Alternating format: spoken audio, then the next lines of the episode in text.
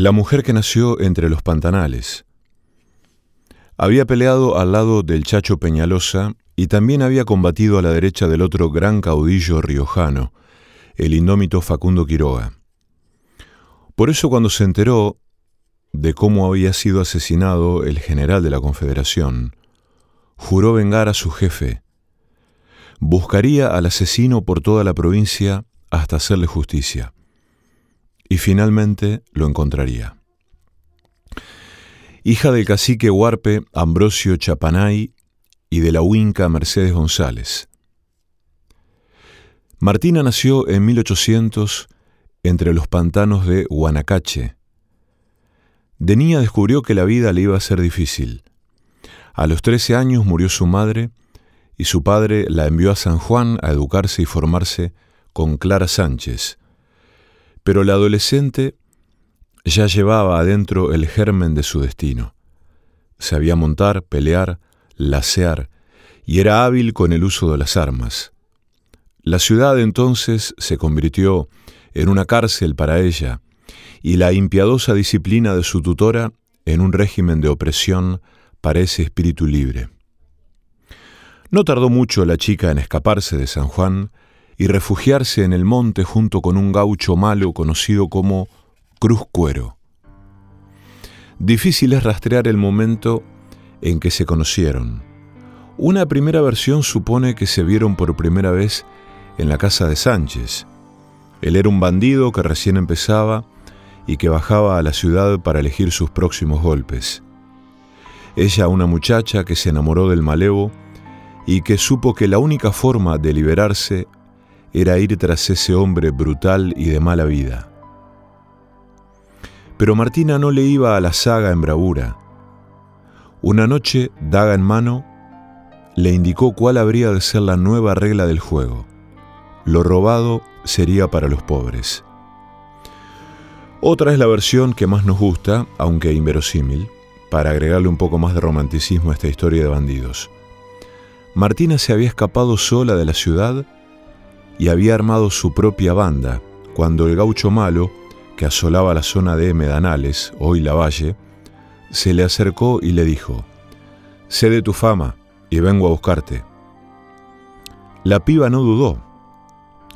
Ligera sacó de entre sus ropas de gaucho su faca y le encajó un planazo en la cara. Y segundos después, Cruz sintió la convincente punta del hierro en el vientre. El hombre logró zafar y desde lejos y entre carcajadas le gritó, Para la mano, Martina, que solo quería que arrimáramos para vivir juntos. Brava, indómita, altiva, la Chapanay, que era dueña de su cuerpo y de su gozo, contestó desafiante mientras guardaba su puñal, entonces habrá que pensarlo. Imaginemos a Martina. Los libros nos dan algunas señales. Era mestiza, de piel cobriza y ojos negros, de pelo lacio negro como las crines de un caballo azabache. Era delgada y fibrosa, fuerte y ágil, de pechos turgentes y brazos magros, con piernas largas, ligeras, escuetas pero duras, envolventes. Era bonita, pero con la belleza de esas mujeres ariscas, desobedientes, lejanas. Seguramente generaba el deseo entre los hombres porque era dueña de su sexo y ejercía esa potestad, porque tomaba al hombre que quería y era imposible que uno llegara a acostarse con Martina sin la decisión de ella, cosa nada frecuente en ese tiempo. Su mirada debería ser hosca, profunda, pero con la belleza de la astucia y la desconfianza. Ojos vivaces, movedizos, con los párpados achinados y pestaños oscuras, lo que reafirmaba su fiereza. Vestía de gaucho con botas de potro, chiripá, cinto de cuero, casaca y poncho. Y llevaba siempre el rebenque en la mano derecha, el facón cruzado en la espalda y el berijero escondido entre las ropas del vientre. Sabía montar y sabía pelear. Pertenecía al cuerpo de caballería, el arma más eficaz de las montoneras federales. Cuando no estaba en batalla muchas veces ni siquiera sacaba su facón y arremetía a puño limpio, contra quienes osaban enfrentarla. La mayoría de las veces ganaba las peleas a trompadas limpias. Una noche, su amante, Cruz Cuero, la sorprendió en la cama con otro hombre. La agarró del brazo, la puso de pie y la abofeteó. Martina entonces, la mujer a quien nadie le decía qué tenía que hacer con su cuerpo, tomó una lanza tacuara y se la clavó en el pecho a su compañero. En esos segundos interminables en que se apagaron los ojos de Cruz, Martina le dijo con la mirada que no había nacido todavía el hombre que podía ser su dueño. Martina quedó así como única jefa de la banda. Durante años se dedicó a saquear y repartir el botín entre la gente pobre, defendiendo al paisanaje de las levas unitarias.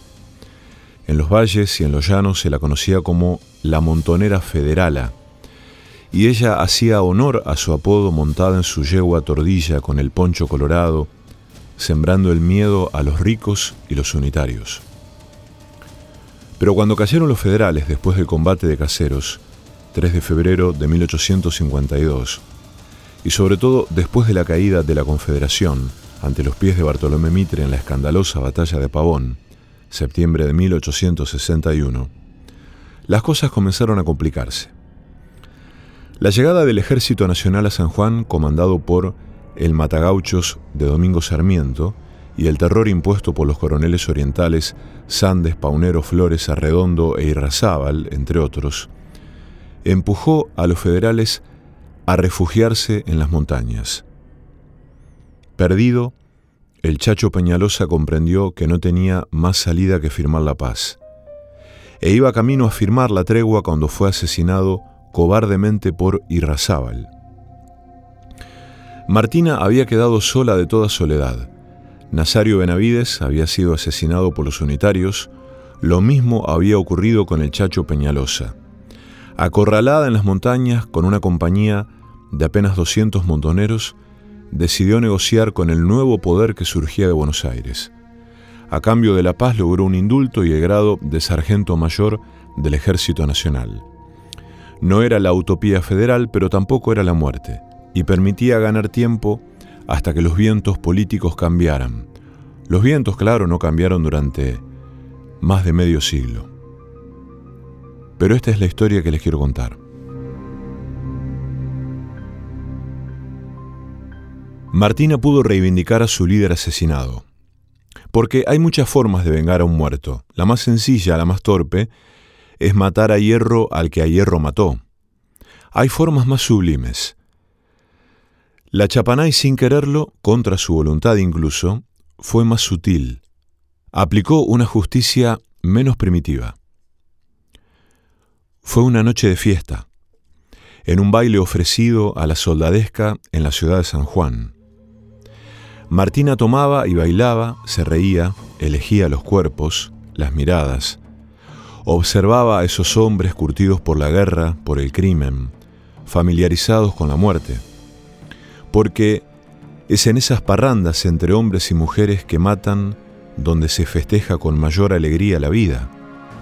Porque la risa, el alcohol, el sexo son quizás los mejores aliados contra el horror y la angustia. Bailaba la federala una cuequita en el centro del salón cuando lo vio. Allí estaba él, morochazo, de ojos como la noche sin luna, con el pelo encrespado y graso, sonriente con una mueca de hiena.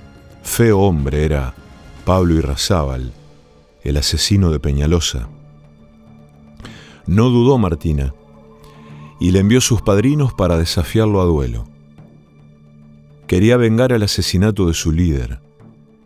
El coronel apenas miró a los enviados, les dijo Dígale a esa que Irrazábal no se bate con ladrones. La mujer, ya entrada en años, con las canas cubriendo su cabeza, se abrió paso entre la gente. Se hizo un silencio duro, quejoso, y Martina atacó.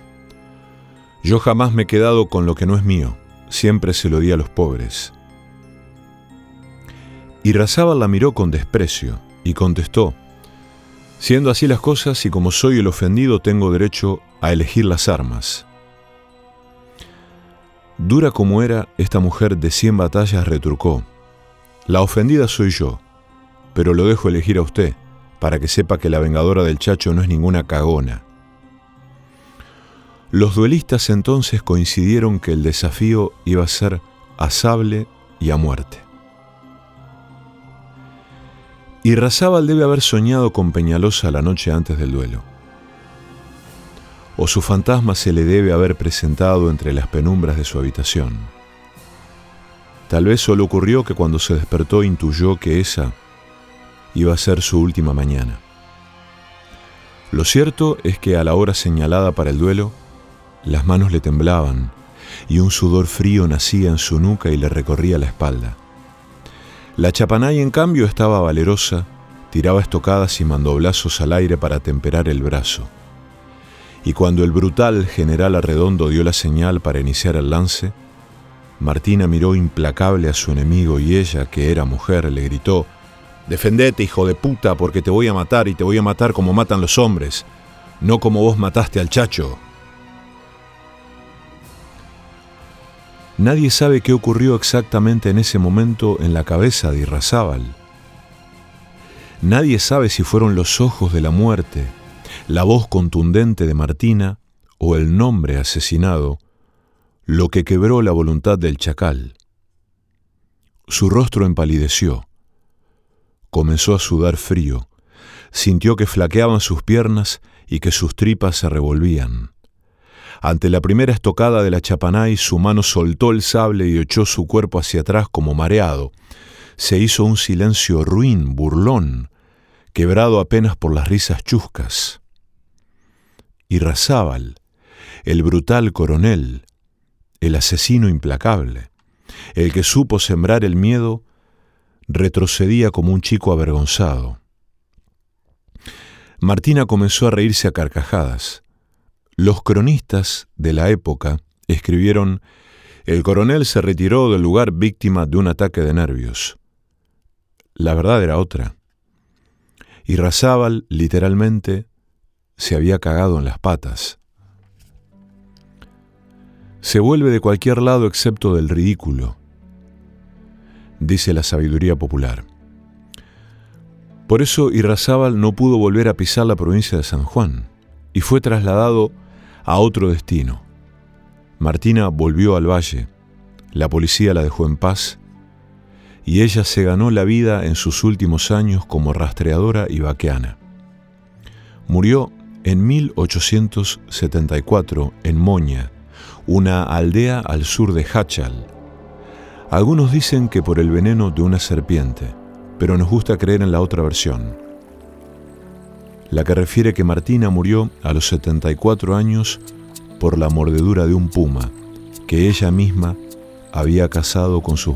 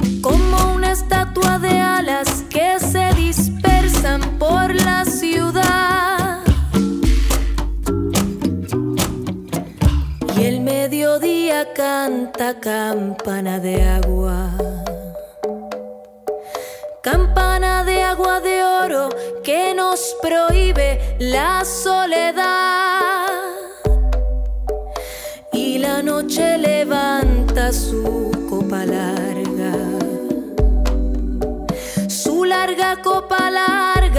pero para María ninguna luz.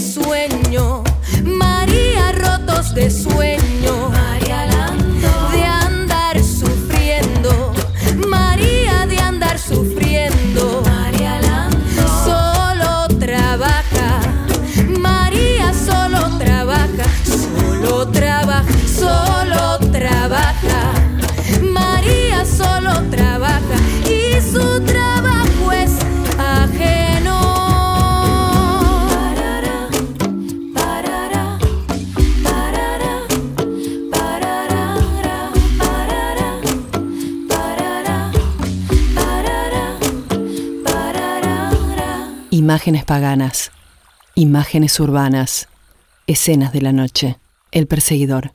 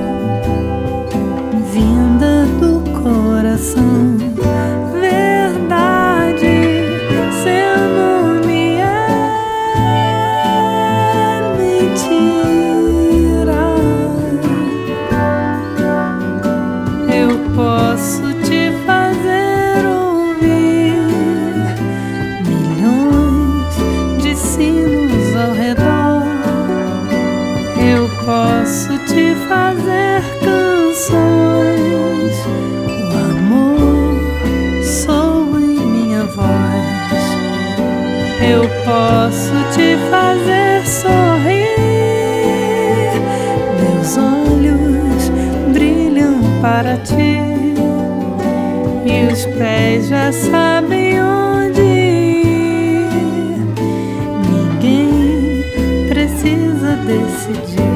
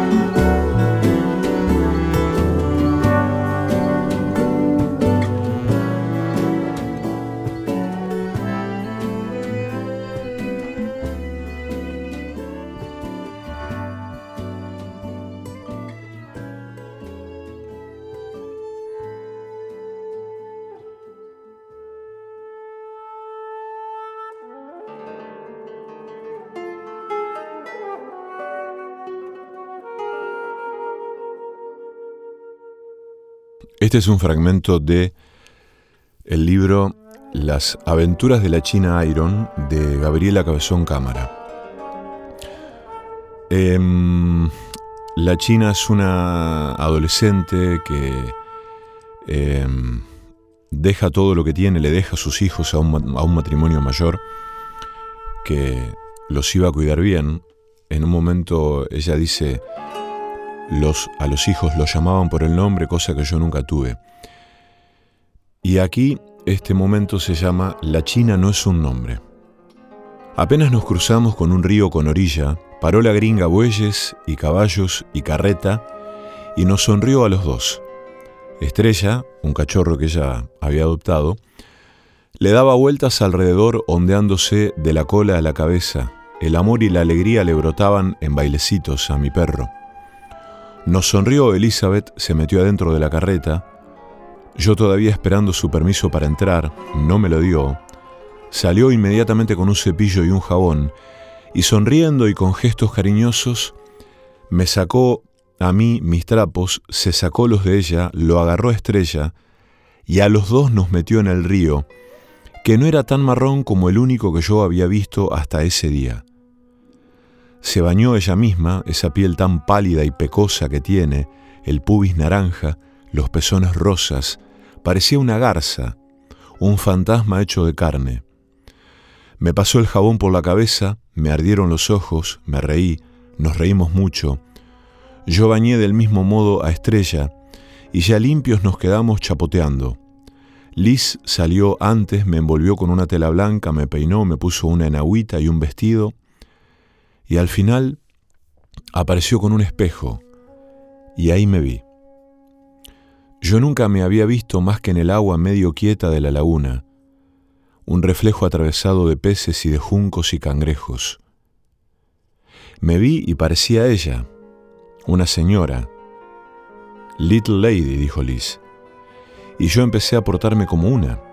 Y aunque nunca monté de costadito y muy pronto estaría usando las bombachas que el gringo había dejado en la carreta, ese día me hice lady para siempre, aún galopando en pelo como un indio y degollando una vaca a facón puro.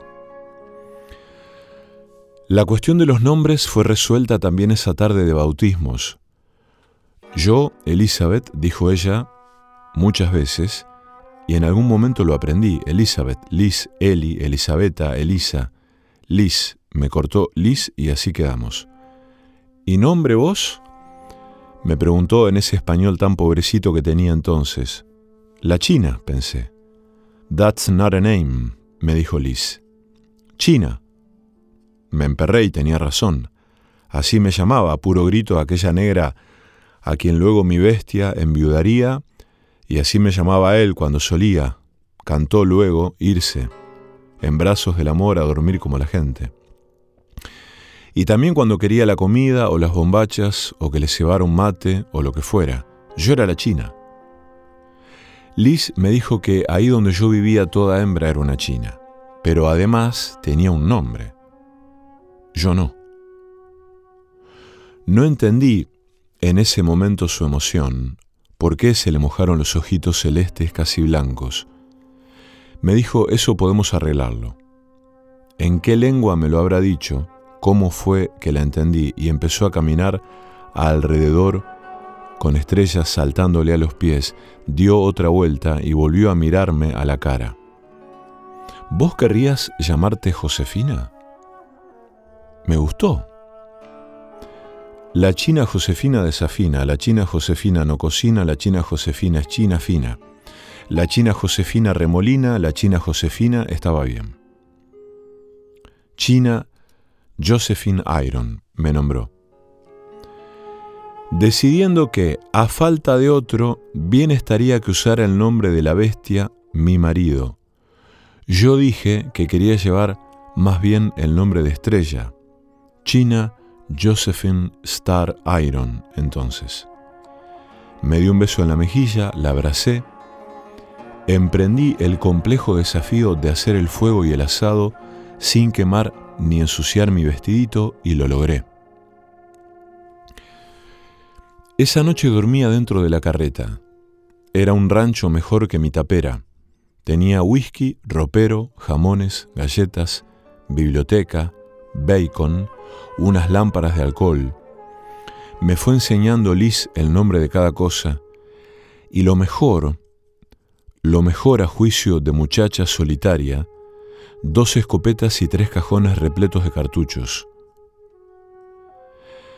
Me abracé a Estrella, que se había recostado con Liz. Me sumergí en el olor a flores de los dos, tan recién bañados todos. Me envolví en esas sábanas que olían a lavanda. Eso lo sabría mucho después, entonces pensé que el perfume era algo tan propio de género como la textura que me albergó esa noche, y todas las de lo que sería, a grandes rasgos y haciendo una división un poco extrema, el resto de mi vida. Sentí el aliento de Liz, picante y suave ahí entre las sábanas perfumadas, y quise quedarme ahí, hundirme en ese aliento. No supe cómo. Me dormí en paz, feliz, contenida por perfumes, algodones, perro, pelirroja y escopeta.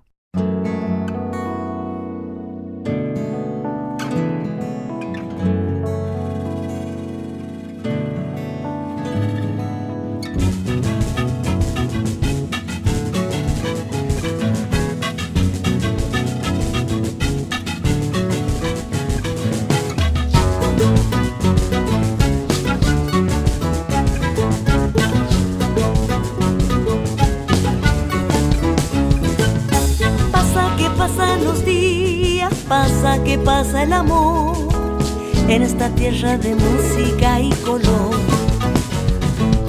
Qué cosa rara la vida, qué cosa rara el amor. La gente baila en las calles con su sol y ella baila sola entre la gente, olvidando penas y dolor. Su sonrisa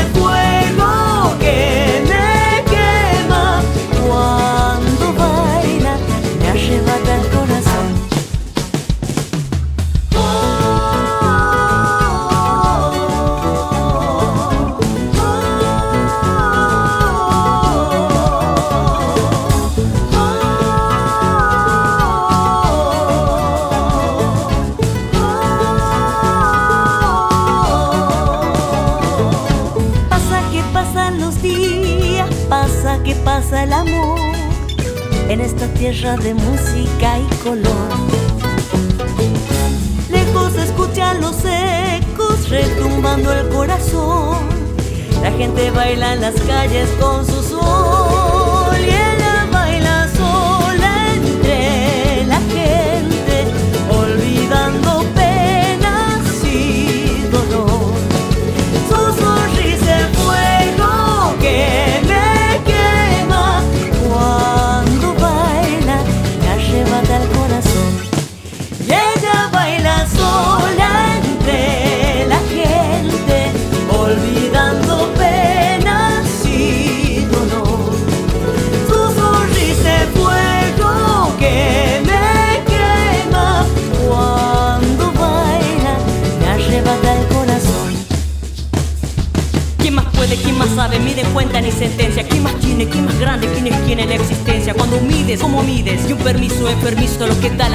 naturaleza. ¿Quién permite que te apropies del bamboleo de su cadera? ¿Y tú qué dices cuando dices? Hoy es tiempo de ser otro, a las igualdad respeto. Somos hijos de la paya, formados del mismo cerro. ¿Y tú qué dices? ¿Cómo dices?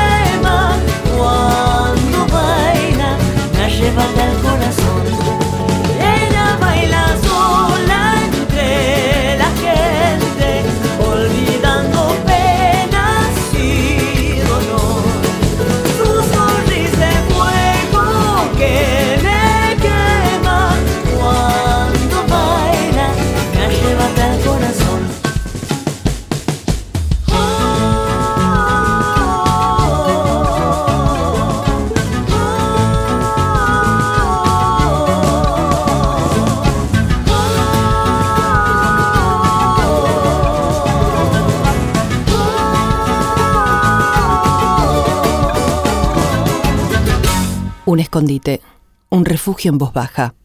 El perseguidor.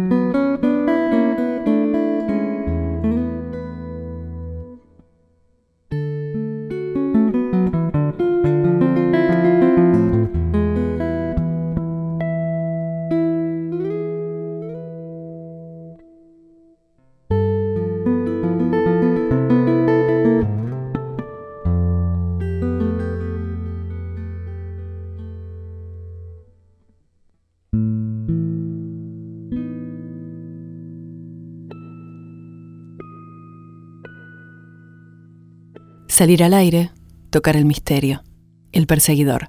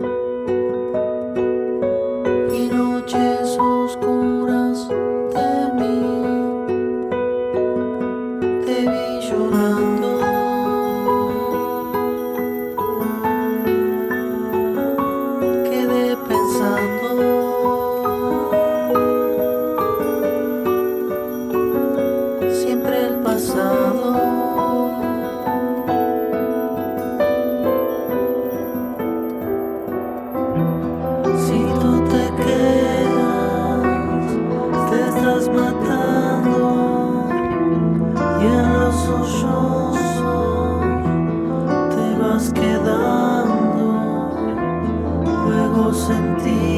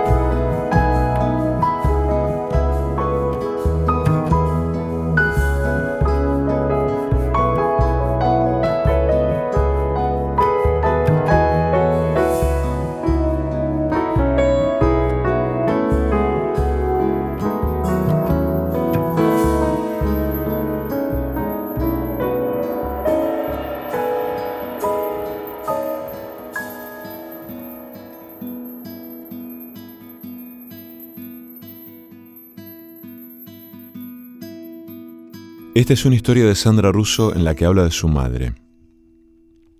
La clínica queda en Quilmes, pero del otro lado de la vía, Quilmes Oeste, cuando yo era chica era otro mundo. Vivir del otro lado de la vía era ser diferente, tener otras costumbres, otros ritos, como ser de otro club.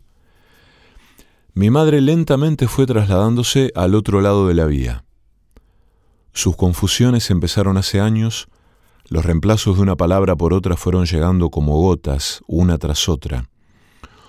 Sus esfuerzos por retener una idea terminaban irritándola. La veía luchar contra ese vacío que se le plantaba en la cabeza como una semilla maligna. El vacío crecía desmadejado en esa mente que, despacio, sin tregua, se enredaba con imágenes de diferentes épocas de su vida. Hace unas semanas un ataque la mantuvo hablando sin parar días y noches enteras. Allí estaban delante de sus ojos, invisibles para mí, pero carnales y evidentes para ella, sus hermanos, su padre, su casa de la infancia. Estaba internada en una clínica común a la que van los enfermos que deben guardar cama. La gente loca no es bien recibida en esas clínicas, altera al resto. La habían atado a la cama y habían levantado las barandas.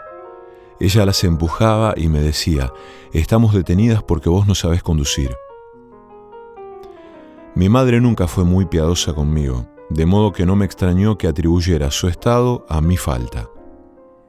Eso somos las mujeres, después de todo. Lo que no tenemos, lo que no sabemos, incluso lo que no perdimos. El brote se extendió y fue tan arrasador que muy pronto la derivaron a la clínica que está al otro lado de la vía. Un lugar apacible en el que los enfermos no guardan cama y tampoco sabría decir si guardan algo. ¿Qué es la locura? ¿Dónde queda ese otro lado, ese revés de la trama que estampa la locura en los ojos de quienes la padecen? ¿Por qué los locos parecen guantes dados vuelta, como decíamos los jóvenes de ayer? Un guante dado vuelta no puede esconder nada. El guante dado vuelta exhibe la obscenidad de su interior, la forma tosca de sus costuras. Todo lo que los cuerdos callamos, lo que velamos, lo que suavizamos, lo que pretextamos, lo que disimulamos, ellos lo muestran. La enfermedad los priva de los escondites y de las estructuras. Fluyen ahí casamientos y velorios, muertes y nacimientos, amores y dolores, ternura y ferocidad, la carne viva de los sentimientos, de lo que no se pudo digerir, lo que quedó atascado en una historia, la horrenda y apabullante debilidad de alguien que soltó las riendas y sigue viviendo como un caballo desbocado asomado al vértigo de sí mismo. Hoy llegué a la visita media hora antes. Pedí permiso porque tenía que ir a trabajar. Estaban todos cantando a coro. Cantaban una canción de amor Tenían puestas unas cintitas rojas en el cuello como un mínimo vestuario de coristas extraviados que sin embargo perseguían la nota exacta. Mi madre estaba sentada y aplaudía. Ella nunca cantó, ni cantó ni bailó. Esta tarde estaba sentada y sonreía mientras sus actuales compañeros de ruta disfrutaban ese rato previo a las visitas mi madre siempre se ocupó de su casa. Su casa fue su reparo, pero también, sospecho, la baranda que la separó del mundo, la que la dejó detenida, aunque fue ella ciertamente la que no aprendió a conducir. Pienso en la que ella era antes, cuando todavía la enfermedad no había asestado semejante puñalada en su centro. Fue una mujer compleja con una vida simple una mujer plegada que debe haber querido desplegarse. Cuando me vio hoy a la tarde llegar de improviso, me hizo señas para que me sentara a su lado a escuchar el coro. Mientras las dos aplaudíamos la segunda canción, acercó su cara a mi oído y me dijo, a mí me hubiese gustado ir a la luna. Cuando uno se familiariza un poco con la locura, no es tan difícil escuchar sus desvíos. ¿Y por qué no fuiste? le pregunté. No me alcanzó la voz, contestó ella. Y si me pongo a escribir esto, es porque creo que hay un tipo de extravío que es el de mi madre, pero no solo el de ella. Y en su homenaje me gustaría dedicar estas líneas aquellas mujeres que quisieron ir a la luna pero llegaron al otro lado de la vía, a todas esas mujeres de esa generación difícil, tan inconsciente de sus derechos y sus límites, tan encerradas en sus cocinas y en sus mandados y en sus mandatos, a esas mujeres frágiles que adoraron y envidiaron que sus hijas fueran tan diferentes, casi como las hijas de las otras que ellas fueron sin saberlo, a esas mujeres a las que no les alcanzó la voz. La lluvia cobija un beso en la sonrisa de la ciudad.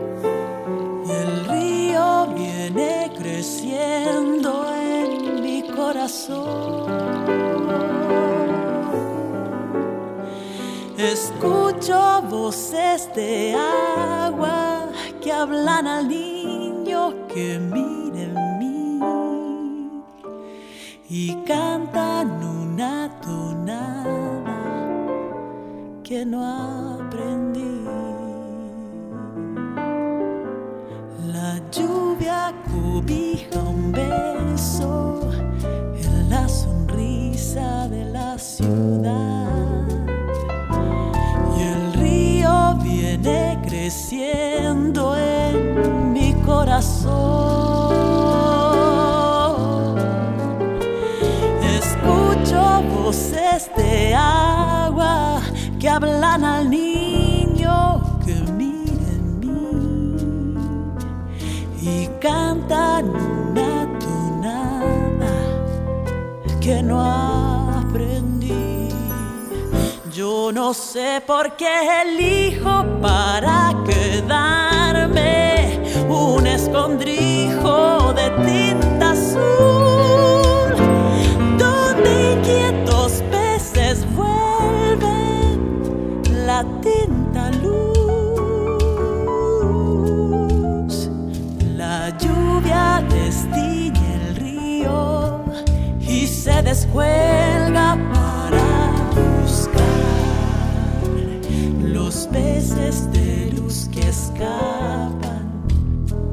por la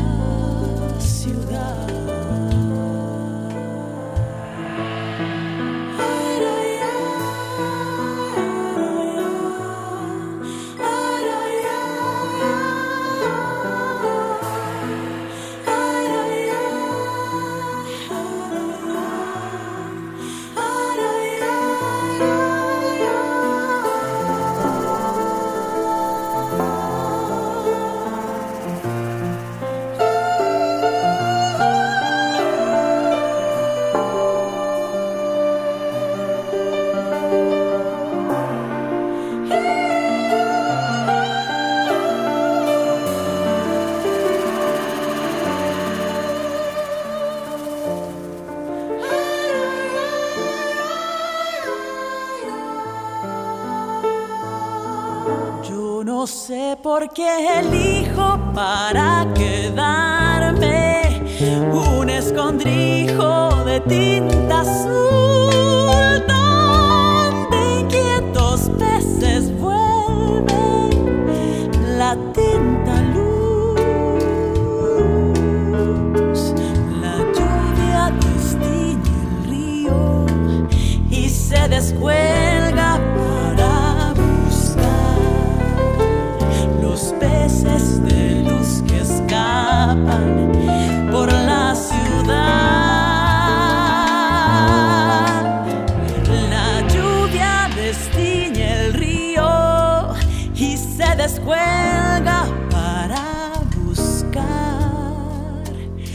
los peces